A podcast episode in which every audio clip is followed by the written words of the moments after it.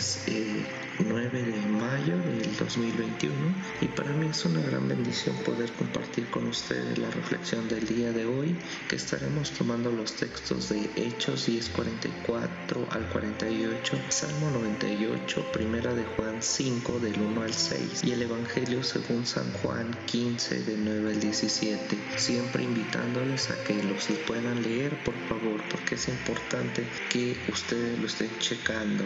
Y eh, quiero empezar eh, esta reflexión o antes prender esta vela porque todavía se escucha el clamor desde nuestra tierra, desde nuestro pueblo. hay lamento, hay dolor, hay tristeza en nuestro ser. Estaremos orando por aquellos que todavía están en proceso de, recuperación por esta pandemia, por duelos, pero también por lo que está sucediendo en Colombia, en India, por lo que pasó en nuestra ciudad.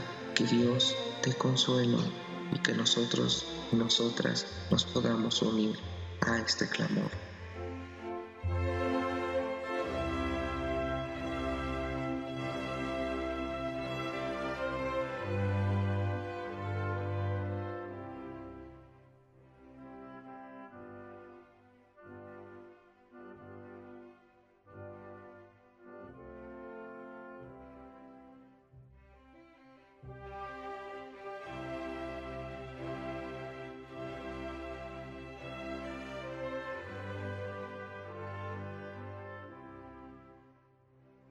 Nos toca nuevamente estudiar y reflexionar sobre el Evangelio de Juan. En este Evangelio hemos visto palabras que nos han apelado y nos han confrontado, ya sea en nuestra vida personal o en nuestra vida comunitaria. Hemos encontrado palabras profundas como, como que somos nosotros parte de la vida, eh, que somos eh, árbol de vida, este Dios, y que nosotros somos de su mismo extracto, de su misma esencia. Este domingo va la imagen, creo yo, una de las más profundas. Ya no se manifiesta Dios como un pastor, eh, sino que se manifiesta como un amigo. De forma que este Jesús podemos ser y seamos amigos unos, unas con otras, con otros. La fuerza, esencia de la vida es la amistad según el Evangelio, o lo que hoy nos toca reflexionar. Ser uno en y con otros, sin imposición, sin miedo, sin mando superior hacia el otro. La propuesta del tal Jesús es provocadora, ya que es para todas y todos. Sí, es para toda la humanidad este pasaje el día de hoy no voy a romantizar la amistad, por ello que hoy le puse al tema amistad universal, ya que nos hacemos y somos amigos o, en su caso, nos seguimos destruyendo entre nosotros mismos. Han pasado ya de 1931 años que se escribió este, este pasaje, este pasaje de Juan, y más de 2000 años que Jesús lo dijo o que Jesús dice estas palabras y seguimos sin entender a fondo el tema de la amistad. Por eso para mí es bien importante que reflexionemos juntas y juntos. Así es que este Evangelio nos tiene que sacudir de nuevo y para mí la amistad el día de hoy es una revelación profunda que se ha convertido en don y tarea de alegría y esperanza. Sí, porque si no hay práctica y vivencia en estos pasajes, entonces, como diría Salvador Freixedo, en su libro Mi iglesia duerme, seguimos en un callejón sin salida sin encontrar sentido a nuestra propia vida. Veamos este pasaje. Así que este domingo desde Juan 15 del 9 al 17 miramos a una iglesia de todos, para todos, para todas, entendida y vivida como grupo y camino de amistad.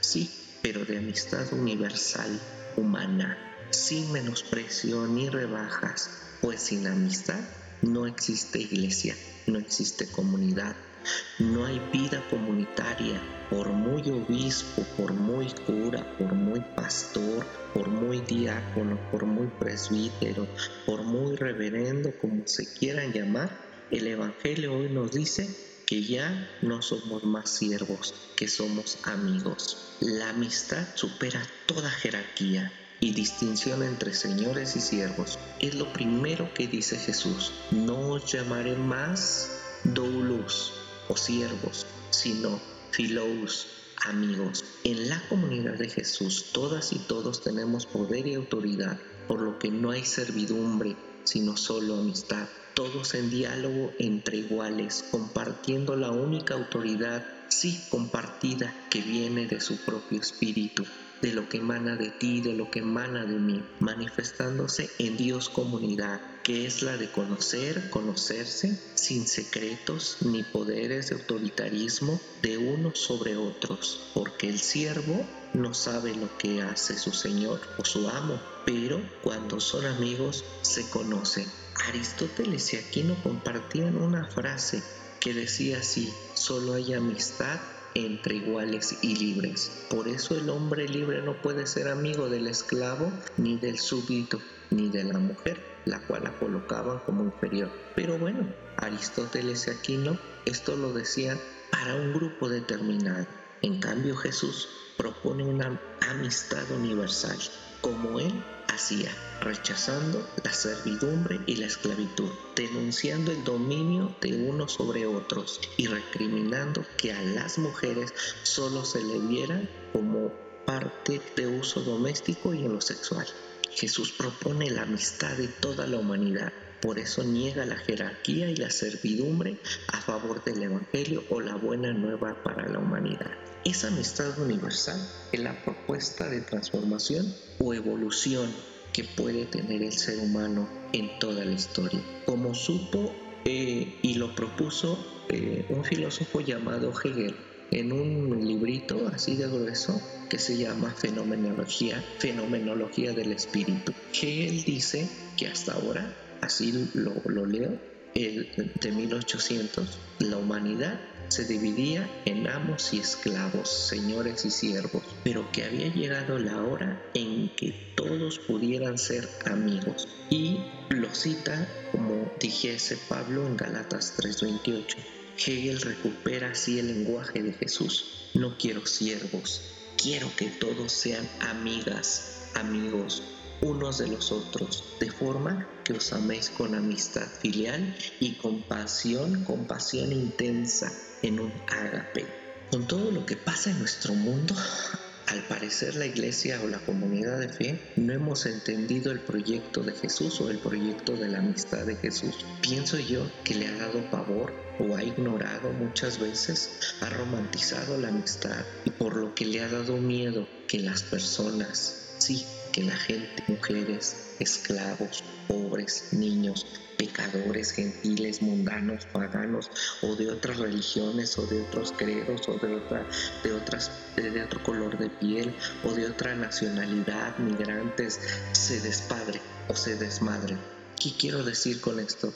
Que tomen la libertad de la amistad por su propia mano. Para muchos esto podría ser un caos. ¿Cómo? ¿Cómo que este eh, va a ser mi amigo, pues si aquí dice que tiene que estar subordinado a mí, que le tiene que hacer caso a su pastor. No, pienso yo que la iglesia, no Jesús, ¿eh? la iglesia ha inventado o ha creado estructuras de poder como ha sido el pecado, culpa, el miedo, la esclavitud, imponiendo una dictadura espiritual y religiosa.